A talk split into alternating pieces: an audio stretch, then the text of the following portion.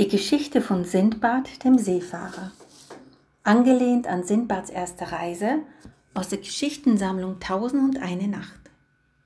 Diese Fassung wurde im Kinderkonzert des Staatstheaters Kassel vorgetragen. Es war einmal ein Seefahrer namens Sindbad. Er lebte vor vielen, vielen Jahren in Bagdad, wenn er nicht gerade mit seinem Schiff die Weltmeere bereiste. Sein Schiff war ein Segelschiff, riesengroß und aus Holz gemacht, mit weißen Segeln, in die der Wind kräftig blasen konnte. Damals, vor vielen, vielen Jahren, gab es noch keine Flugzeuge. Meere musste man mit dem Schiff überqueren. Das war sehr gefährlich und diese Reisen dauerten lange. Auf dem Meer gab es oft Unwetter, die die Schiffe hin und her schleuderten. Davon konnte man ganz schön seekrank werden. Wenn der Wind aber nicht blies, kam man tagelang nicht vom Fleck.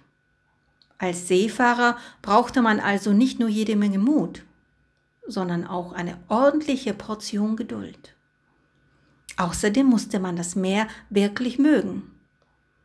Sindbad sah manchmal wochenlang nichts anderes als Meer, wenn er nach unten schaute. Und natürlich, wenn er nach oben schaute, oben, den Himmel. Also große Wellen, kleine Wellen, mittlere Wellen, schäumende Wellen, spritzige Wellen und wenn er nach oben sah, graue Wolken, Wolken, die aussahen wie Schäfchen, blauer Himmel, wie langweilig. So war es auch auf der Reise, von der ich nun erzählen will. Diese Seereise sollte zu fern gelegenen Inseln führen. An Bord waren unser Seefahrer Sindbad, ein Kapitän mit langem weißem Bart, seine Matrosen und Matrosinnen, ein Steuermann und auch Kaufleute. Die wollten auf den Inseln wohlriechende exotische Gewürze kaufen. Eines Tages, nach ewigem Wellen und Wolken ansehen, Land in Sicht, Land in Sicht. Das war der Steuermann. Da war wirklich etwas zu sehen. Eine Insel. Der Kapitän mit dem langen weißen Bart wunderte sich ein wenig. Auf seinen Landkarten gab es diese Insel überhaupt nicht.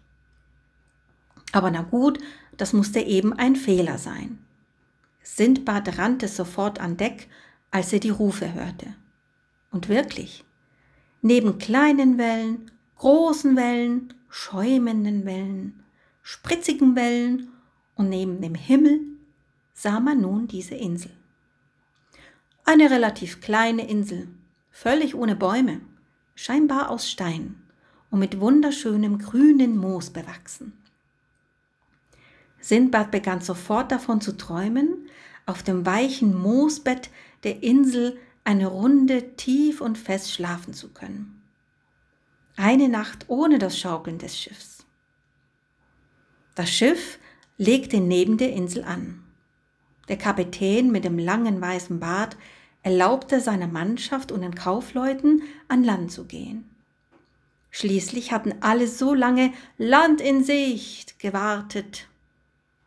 Der Kapitän selbst blieb auf dem Schiff. Endlich Ruhe hier, endlich allein sein.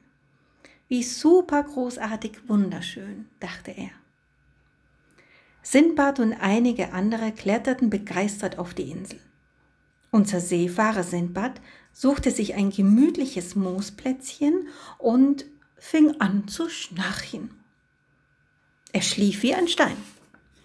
Nach einer Weile wachte er wieder auf, weil er, weil ihm speikotzbrech übel war. Denn die Insel hatte begonnen zu schaukeln. Herr, Inseln schaukeln doch gar nicht. Das ist doch Quatsch. Es war schon dunkel geworden. In der Mitte der Insel brannte ein Lagerfeuer. Um das Feuer herum purzelten allerlei Menschen auf dem Land umher. Von links nach rechts rollten über den Boden, plumpsten ins Meer, schrien und zitterten. Was war da los?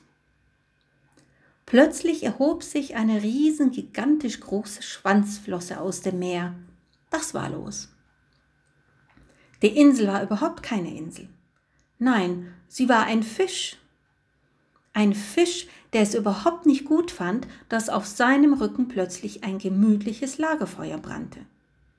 Das musste vermutlich ziemlich jucken. Feuer auf einem Fischrücken, dachte Sindbad.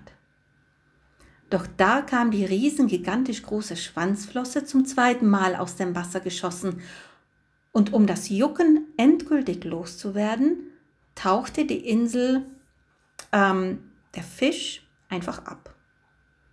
Das Purzeln hatte ein Ende. Alle Menschen landeten im Meer, auch Sindbad. Durch das Abtauchen war das Meer unruhig geworden. Also eher große Wellen, sehr große Wellen, riesengroße Wellen, ja gigantische Wellen.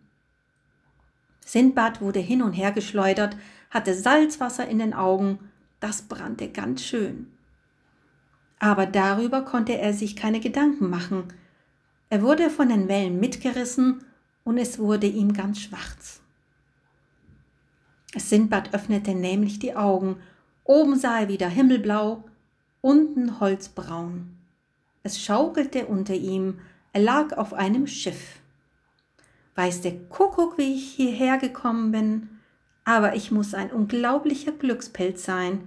Ich kann doch gar nicht schwimmen. Er schmeckte das Salzwasser noch im Mund. Statt dem himmelblauen Himmel sah er plötzlich ein altes Gesicht oben, mit langem weißem Bart. Der Kapitän schaute ihm ins Gesicht. Er lachte laut. Na, Genug geschlafen? Sindbad, der mehr Glück als Verstand Seemann? Ich habe euch alle rausgefischt, stundenlang, mit meiner Angel. Aber jetzt genug herumgelegen. Auf zum Holzboden schrubben, rief der Kapitän. Ja, nickte Sindbad, die anderen warten schon auf mich.